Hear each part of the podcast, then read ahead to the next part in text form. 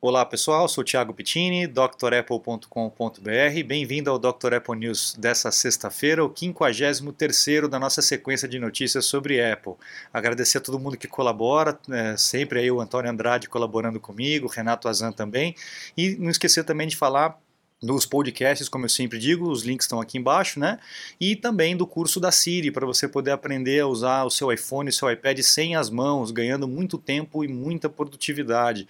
Aproveite o curso da Siri para você poder ganhar tempo aí no seu dia a dia, tá? Bom, Vamos lá para as notícias dessa semana. A Apple começou a entregar para os desenvolvedores ali o Developer Transition Kit, que é o DTK que eles chamam, né?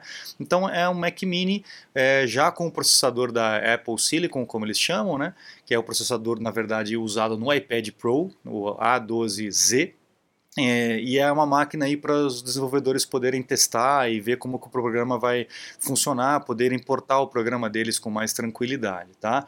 E é, foi especificamente dito a eles que eles não poderiam fazer o, o Geekbench, né, o, o benchmark, como o pessoal fala, que é justamente a, a análise de desempenho aí do, do, processador, tanto em núcleo único quanto em multinúcleos.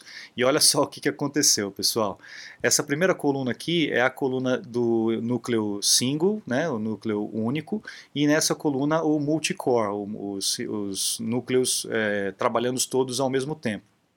E eles compararam esse processador, que é de dois anos atrás, com o processador do Surface Pro X da Microsoft, que é o atual.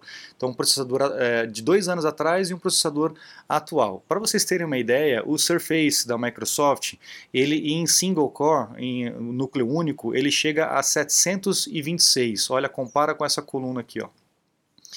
E é, em multicore ele chega a 2831.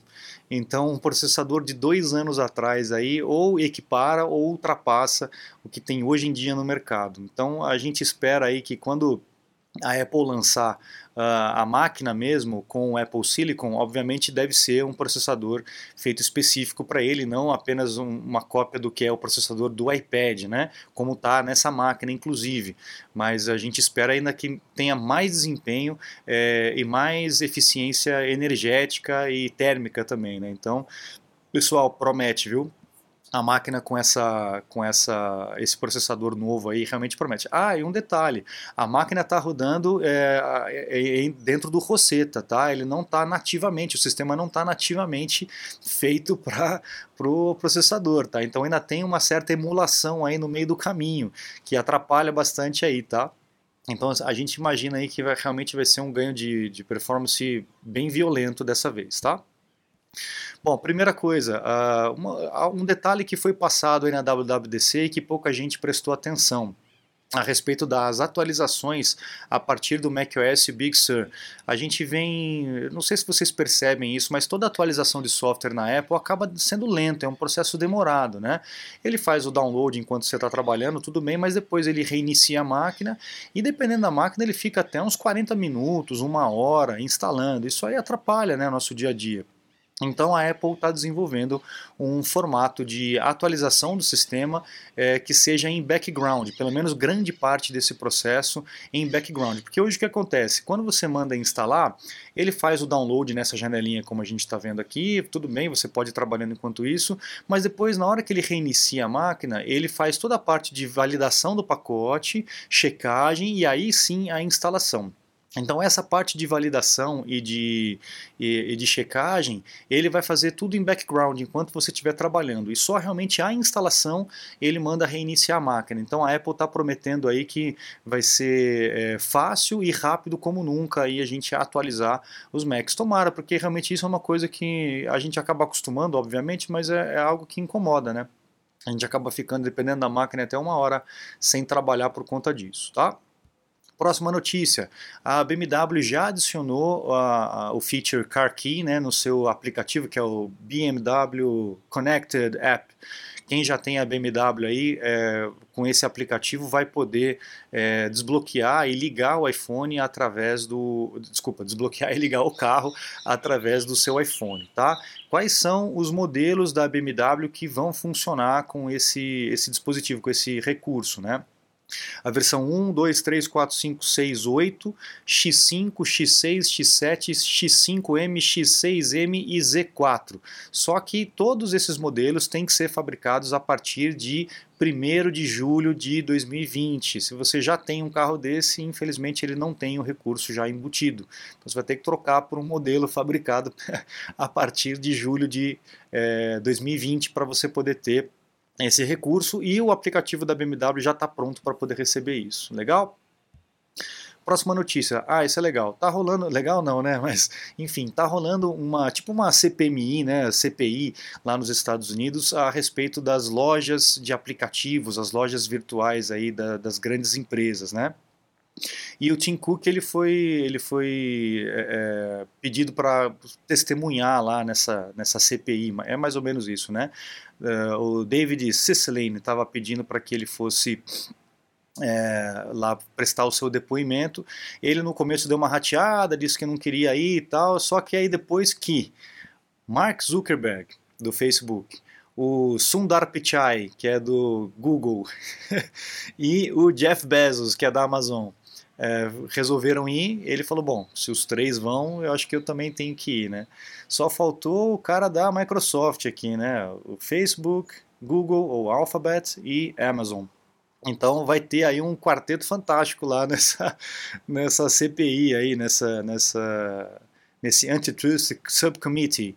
É, vamos ver o que, que, vai acontecer nisso aí, porque eles estão é, reclamando a respeito das das políticas de acordo comercial entre as empresas e os desenvolvedores, achando que está um pouco abusivo a, a, parcela, as restrições que acontecem com os aplicativos. Recentemente tem dado algum bafafá com relação a isso e o Tim Cook resolveu atender aí a esse antitrust probe é, agora em julho. Então vai ter isso aí, vocês vão ver na mídia com certeza.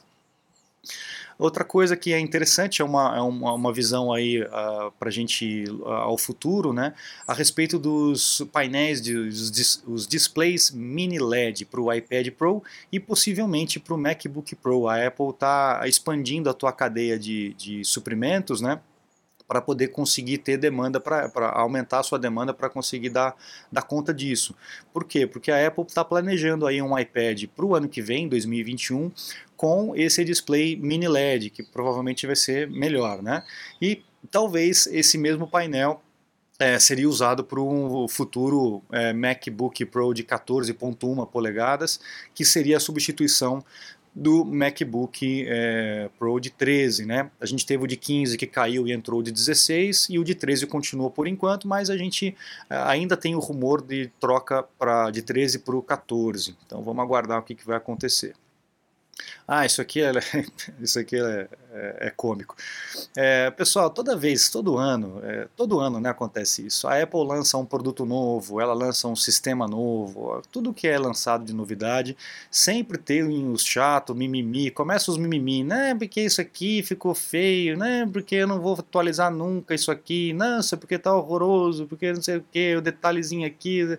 É, todo ano é a mesma história, não tem jeito. Eu já estou há 20 anos nisso aí, mais de 20 anos nisso aí, eu já estou acostumado. O que, que aconteceu é, nessa semana. Houve um mimimizento é, grande aí na internet a respeito do ícone de um aplicativo que é o Digital Color Meter. Eu nunca vi ninguém usar isso a não ser em, em gráficas, tá? Enfim, mas o pessoal começou a reclamar a respeito do ícone é, do Digital Color Meter no Big Sur comparado com o Catalina. Veja se você consegue ver o erro aí. Se você conseguir ver o erro, coloca no comentário aí. Eu consegui, tá?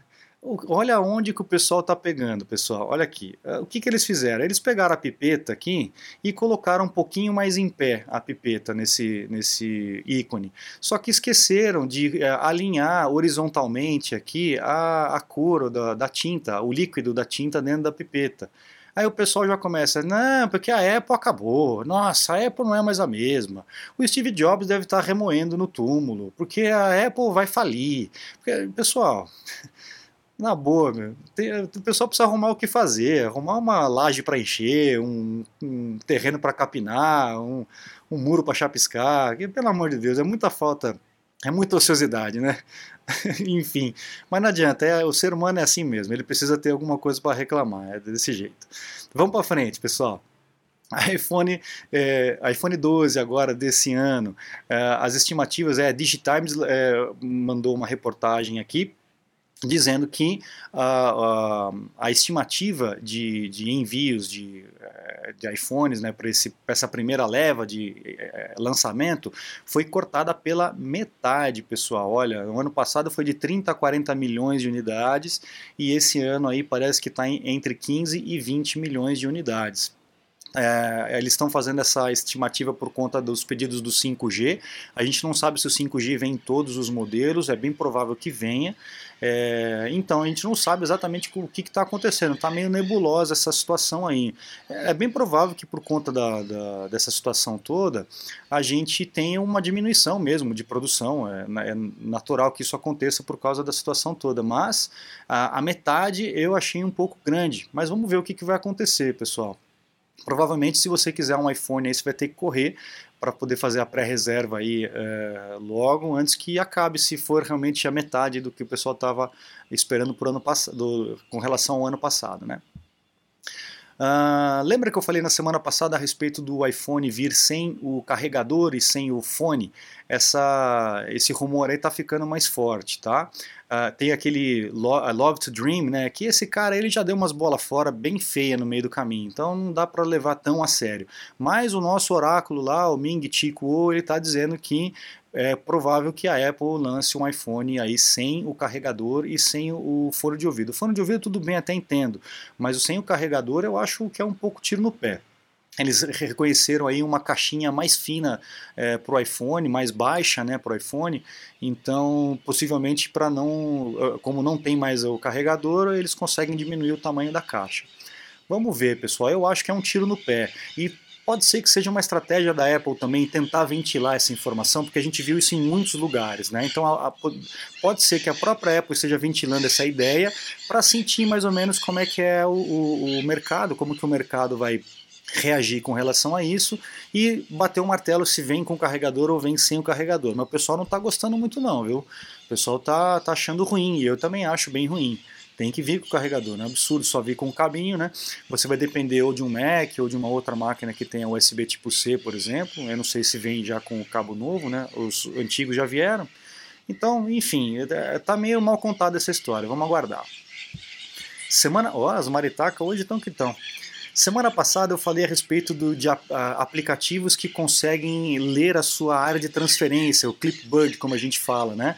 Então tomem cuidado, pessoal, que foi descoberto novos aplicativos que conseguem ler a sua área de transferência. Se você copia alguma coisa no iPhone, aquele aplicativo que não tem nada a ver com o peixe acaba pegando essa informação, tá? Olha, aplicativos que, que já foram identificados. Aquele Weibo, é lá da, da China, é um tal de Zuski que eu não conheço uh, ah, NPR, Fox News, Fruit Ninja, pessoal. Lembra do Fruit Ninja que você tchá, tchá, ficava lá cortando as melancias e tal e tudo mais? Esse também é capaz de ler a sua a sua área de transferência. E aquele Bejeweled, que você vai juntando aqui as joinhas e vai caindo, tipo um Tetris, né? mais ou menos como um Tetris, né? É, também é, é capaz de ler a sua área de transferência. Então fiquem atentos aí, tá, pessoal?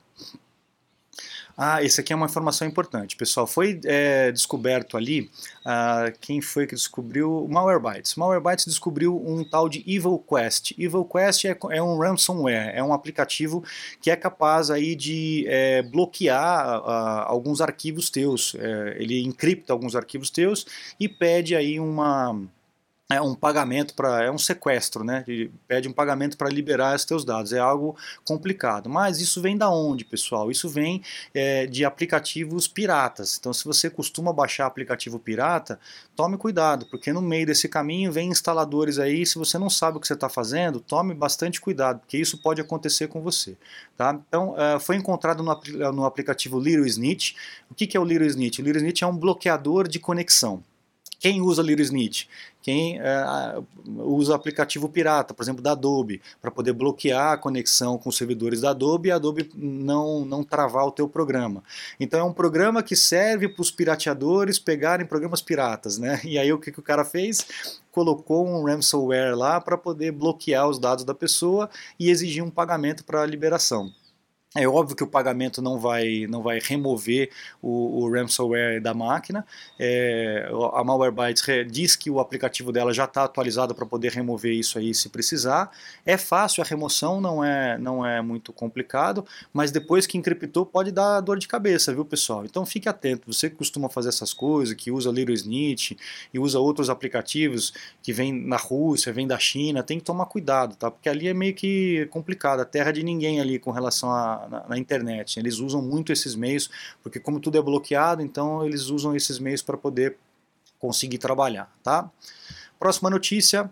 Primeiro Mac obsoleto de, com tela retina, o MacBook Pro 2012 agora já entrou na categoria de Macs obsoletos. A gente já estava aguardando isso, já falei isso algumas semanas para trás, até porque é, a partir dessa, dessa 2012 para trás não vai conseguir mais atualizar para o macOS Big Sur.